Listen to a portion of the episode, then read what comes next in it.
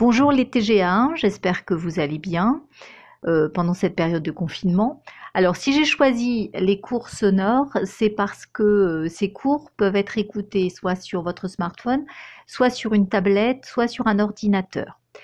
Donc je vais vous présenter le dernier objet d'étude euh, qui va nous amener jusqu'à la fin de l'année.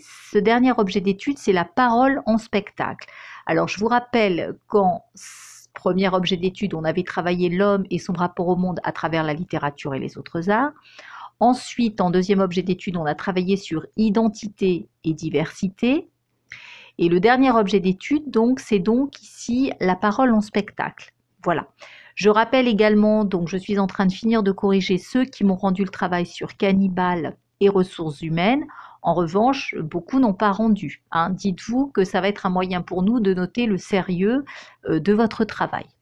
Alors, cette séquence, cet objet d'étude, pardon, sur la parole en spectacle, ça va être, euh, il va falloir que vous compreniez que dans un dialogue, on n'utilise pas que des mots pour faire passer un message. On va utiliser par exemple des gestes qui vont être très importants autant que les mots. L'intonation de la voix, par exemple, peut faire comprendre aussi euh, un message. Et donc, je vais vous demander, dans un premier temps, euh, vous irez écouter dans un premier temps pour euh, comprendre ce dont je parle.